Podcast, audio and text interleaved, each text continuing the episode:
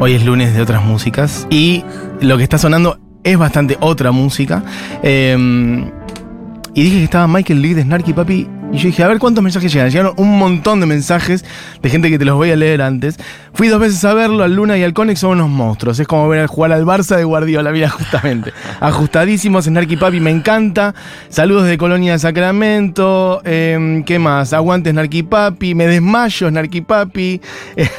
Fui al Luna a verlos, alto show y hermoso ver la, la fascinación de ellos con la gente coreando las melos instrumentales. Bueno, hay un millón de mensajes, no espera que hubiera tantos. Bienvenido, Michael, ¿cómo estás? Muchísimas gracias. Bien. ¿Y, ti? ¿Y tú? Es como una recepción de un montón de gente que te dice cosas lindas para, para darte la bienvenida. Ah, sí, no, muy lindo. Así, empezar así. Bueno, primera, primera aclaración para quien no, no, no, entienda por qué. Bueno, Michael habla muy bien castellano, lo estábamos hablando recién, porque vivís en Cataluña hace unos años. ¿Verdad? Sí. Y evidentemente tenés mucha facilidad para los idiomas. No lo sé, no he, Te lo digo yo, estás no hablando muy bien. Estás hablando muy bien. Sobrevivo. Eh, Sobrevivo. ¿Hace cuánto estabas en Cataluña, me decías? Eh, me mudé en octubre de 2020, Ok. oficialmente. Y estás viviendo en un pueblito, me decías, de cerca de 500 habitantes que se llama... Als Prats de Rey. Ahí está. Los Prados del Rey. sí. No solamente habla castellano, sino que también habla catalán. Bueno, Snarky Papi eh, va a tocar en unos días en el Luna. Este domingo, de hecho, ya no falta tanto. Y a su vez, Michael está presentándose hoy y mañana junto a Bill Lawrence. No sé si lo estoy diciendo bien. Bill Lawrence. sí, perfecto. Perfecto. Perfectamente bien. Este, con un disco que han sacado en conjunto que se llama Where You Wish You Here. Where You Wish You Were. Where You Wish You Were. Ah, claro. Me faltaba. Claro. yo- Wish You Were Here es un dis- Wish You Were Here disco es mucho Pink más Floyd. exitoso. Where You Wish You Were. Ok, perfecto, claro. Eh, que lo vas a estar tocando hoy y mañana en formato dúo. Exactamente. Este, en Café Berlín. Contemos un poquito de cómo es ese formato y de qué va este, este disco que sacaste con Bill. Ya, e- es interesante. Este proyecto empezó en 2020, en plena pandemia. Que claro, no sé si te acuerdas, pero en agosto las cosas, por lo menos en Europa, las, las restricciones como eran un poquito más, eh, más flojitas. Después de cuatro o cinco meses muy, Muy, duros. duros. Y había un montón de festivales de jazz italianos eh, intentando de programar Claro. y, y normalmente, no, no sé, entre 80 y 90% de los artistas que tocan en esos festivales son estadounidenses.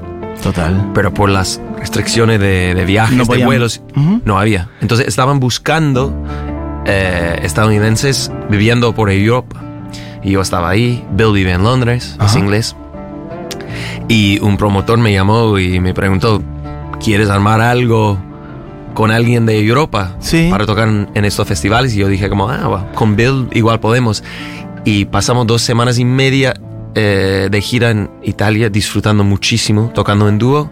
Y decidimos eh, como, eh, tenemos que grabar un disco. Pero con música que, que inventaron en el momento. El primer tour era como, el repertorio era más o menos como canciones mías, Ajá. canciones suyas, Ajá. versiones. Porque eh, pusimos como, no sé, montamos todo con una semana de preparación o algo, Ajá. o menos. Pero después del, del tour, porque disfrutamos tanto del tour, decidimos, igual sería mejor componer específicamente para este formato, para este dúo, y grabar y, y- y estar de gira con eso, Ujú. y hacer giras con eso, y, y es lo que estamos haciendo ahora. Bien.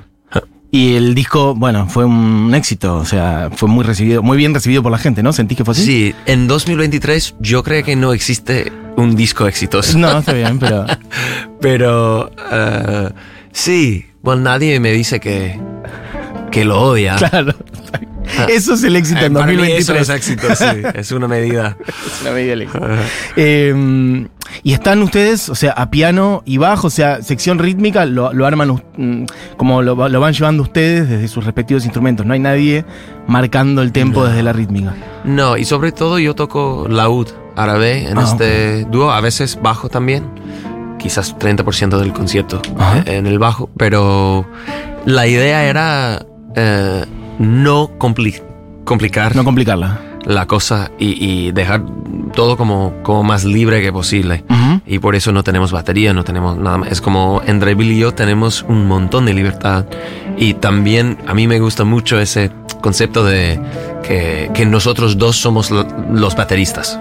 Total, digamos. claro. El ritmo tiene que ser bien, ¿no? Estar muy claro entre nosotros y, y tenemos mucha libertad, mucho, mucho espacio para movernos.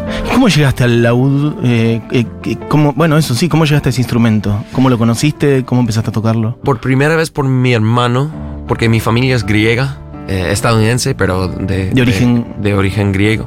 Y, eh, y mi hermano, cuando era joven, mi hermano estaba ahí tocándolo en, en el salón, estudiando la U, eh, sobre todo tradición griega Ajá. de la U. Y claro, yo estaba tocando la guitarra, y parecen un poquito. Sí. Y, y sí, desde, desde entonces he tenido mucho interés en aprender, pero no, no lo hice hasta, sí, hace unos años, cuatro, cinco años, seis, puede ser.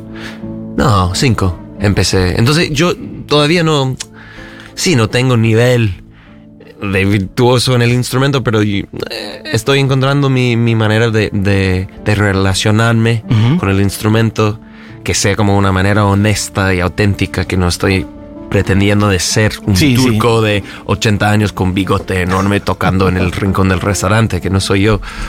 Sobre todo para mí ese instrumento, por, por, por donde vengo yo, es un instrumento, lo uso como si fuera un instrumento de blues Mira. Y de y, y como como si fuera y estoy intentando de tocar como si fuera cantante porque si no sería artificial no no no soy griego griego no Claro, soy claro. turco eh. Um, pero es interesante porque estamos componiendo nosotros eh, tenemos un poquito más de flexibilidad no un poquito Bien. más espacio Bien. Eh, quien dice todo esto es, por si acaban de sintonizar, es Michael League, que toca hoy y mañana en Café Berlín y va a estar tocando con Snarky Papi el domingo 21. ¿Y te consideras el, el- el fundador, el líder de Snarky Papi o cómo lo calificarías vos? Como, Sí. bueno, la persona en la que gira todo el proyecto, porque es un proyecto donde Sí. tocan un montón de personas. Eh, hay algunos que son más estables, ¿verdad? Snarky Papi, cuando toca allá, no sé acá con cuántos van a venir, ¿cuántos tocan ahora este domingo? con 10 o 11 no me Ah, acuerdo Ok, pero cuando están por ahí allá son casi 20 a veces, ¿o no? Cuando grabamos somos 20. El Es grupo tiene 20 miembros, pero siempre vamos como cambiando eh, músicos, depende de la gira. Sí. Nacido en Texas, Estados Unidos, en casi 20 años, por cierto. El año que viene van a ser 20, ¿no? Más o menos. Fundé- 2004. Sí, fu- fundé el grupo en, en 2004, ¿verdad? ¿Y cuál es, el, cuál es el origen? ¿Cómo es que se arma de repente un grupo de 20 personas? Obviamente que entiendo que no es algo que ocurrió de repente, sino que debe haber sido un proceso, ¿o ¿no? Sí, es que empezó como un grupo de 10. Igual es un montón 10. Eh, sí, Ok. ya, pero yo estaba... Para ensambles de jazz, no. Estudiando en universidad y no, no estaba pensando en como en el hecho que esto podría Tiene que ser funcionar, claro, claro. mi carrera, ¿no? Claro. Era como ¿Y cuál era la carrera específica que estabas estudiando en la universidad? jazz eh, con trabajo. Con trabajo. Jazz- jazz el studies. instrumento. El instrumento en el contexto del jazz, de jazz studies, sí. Bien, perfecto. Sí, entonces, eh, sí, para mí era para divertirme Ujú. cuando creé el grupo. Em, y, y claro, porque no estábamos ganando casi nada en los conciertos durante 11 años o algo, eh, me sabía mal pedir que alguien pierda un bolo de, como una boda o algo, un bodo de, de dinero Ujú. por tocar con nosotros y ganar 20 euros, Ok. 20 dólares. Ujú. Entonces, por eso siempre tuvimos como muchos sustitutos.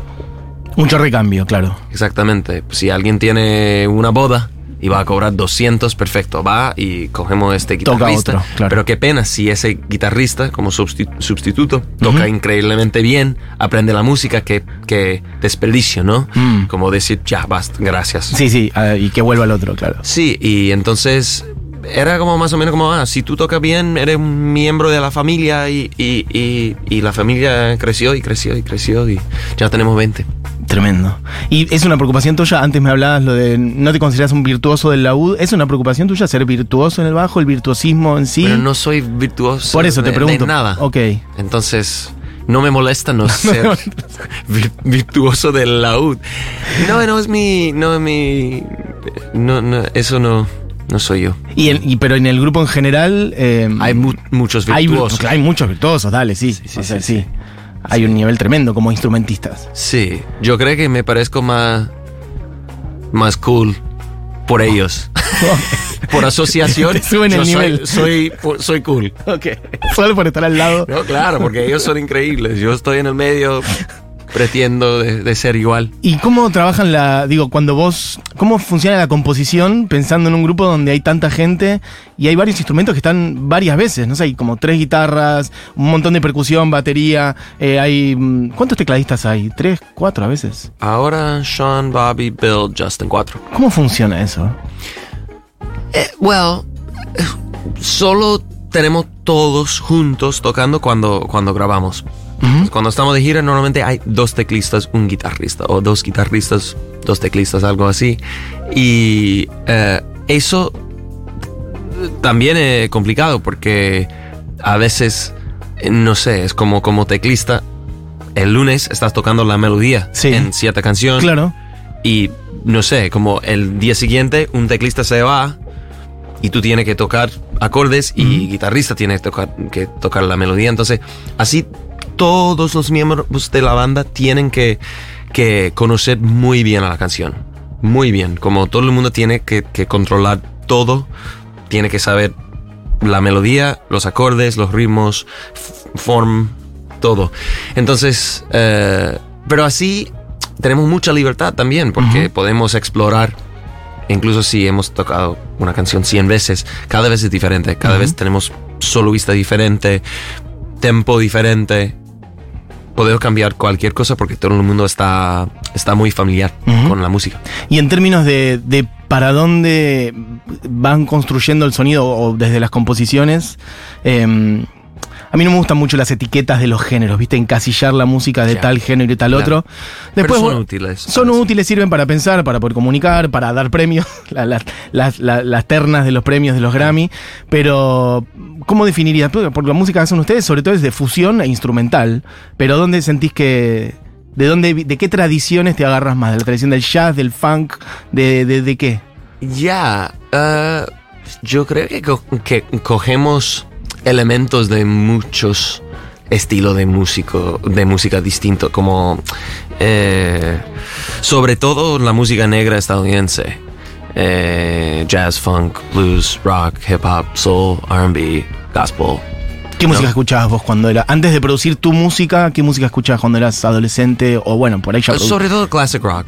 Ok, ¿quiénes, por ejemplo? Led Zeppelin. Ok. Eh, claro, eh, you know, The Who, Beatles, um, quien sea. Um, pero también jazz. Y también mi- mis padres eran muy fans de Stevie Wonder, James Brown y todo eso. Genios. Me, me acuerdo como Sex Machine era el primer vinilo Mira. en, en, en, eh, en el sótano de nuestra casa. De hecho, era la primera vez que, que, que me di cuenta de, de la palabra sex. Era del, Mirá, de la de esa. de la, la, De la tapa del portada, disco, la- la, sí. la portada de Sex Machine, sí. Ok. Era una conversación muy, eh, muy awkward, muy incómoda. con mis Aparte. Sex ¿Qué Machine. significa Sex Machine? Mamá. Ni siquiera sex solamente, Sí, sino sí, sex machine. Sex Machine, sí.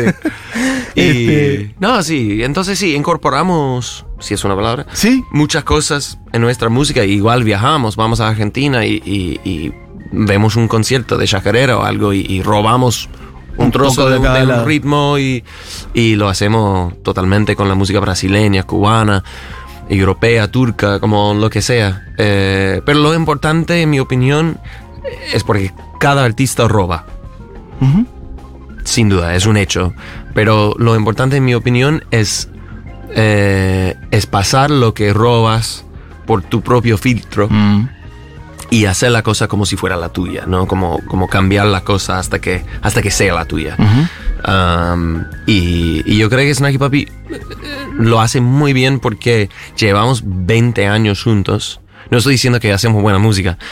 Estoy diciendo que robamos bien. Eso te lo digo yo igual, hacen buena música. Gracias.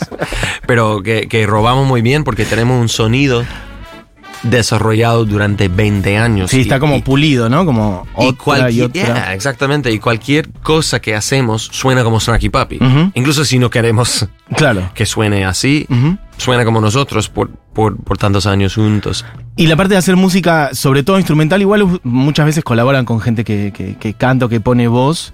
Pero mm, me pregunto, que la, la voz en general, bueno, lleva la melodía, muchas veces es la parte más expresiva de una canción, siendo que ustedes no cuentan con cantantes estables, ¿por dónde sentís que ustedes ocupan ese lugar? ¿Con la melodía de los instrumentos, la expresividad, por dónde pasa? Ya, yo creo que al final, totalmente, la voz humana es, es, es una herramienta muy, muy potente.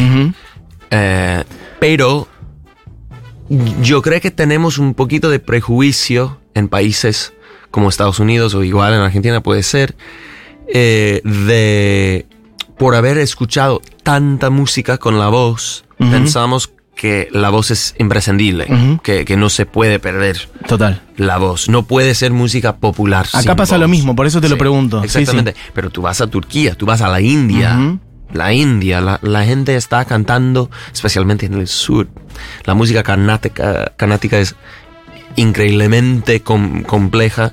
Y la gente, como para ellos, la música de Snarky Puppy es como nursery rhymes, es como canciones para, para bebés, ¿no? De rhymes, complejidad, perfecto. ¿no? Como, y, y ellos cantan todo cuando estamos ahí. En Turquía igual.